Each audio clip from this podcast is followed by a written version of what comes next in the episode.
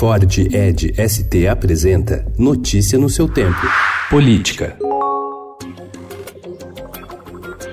A Executiva Nacional do PDT se reúne a partir de amanhã para definir uma punição para os oito deputados do partido que votaram a favor do texto base da reforma da Previdência, contrariando a orientação da sigla. O ex-ministro Ciro Gomes, principal nome do PDT, defendeu que todos deixem espontaneamente o partido, que seria mais digno do que esperar por uma eventual expulsão. Entre os oito parlamentares ameaçados de punição está a deputada Tabata Amaral, de São Paulo, até então vista como uma das principais apostas propostas de renovação do partido e cotada para disputar a Prefeitura de São Paulo nas eleições do ano que vem.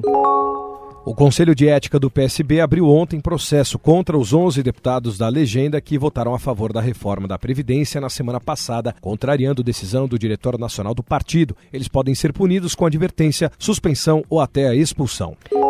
Disposto a atuar como cabo eleitoral em 2020, o presidente Jair Bolsonaro aposta na polarização com a esquerda para ajudar o seu partido, o PSL, a ganhar o comando de capitais. A ideia é repetir a estratégia que elevou a bancada da sigla na Câmara de 8 para 52 deputados no ano passado. Enquanto isso, a oposição ainda se organiza e avalia que pautas apresentar ao eleitorado descontente com o governo.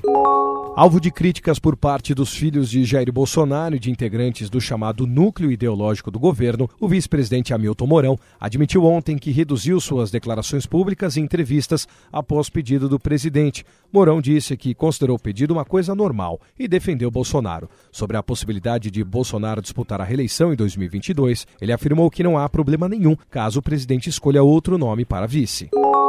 Apesar das críticas, até mesmo de aliados, o presidente Jair Bolsonaro reiterou ontem sua intenção de indicar o filho, o deputado Eduardo Bolsonaro, do PSL de São Paulo, ao cargo de embaixador do Brasil em Washington. Em discurso numa sessão solene na Câmara dos Deputados, o presidente ironizou os ataques. Por vezes, temos tomado decisões que não agradam a todos, com a possibilidade de indicar para a embaixada dos Estados Unidos um filho meu, tão criticado pela mídia se está sendo criticado, é sinal que é a pessoa adequada.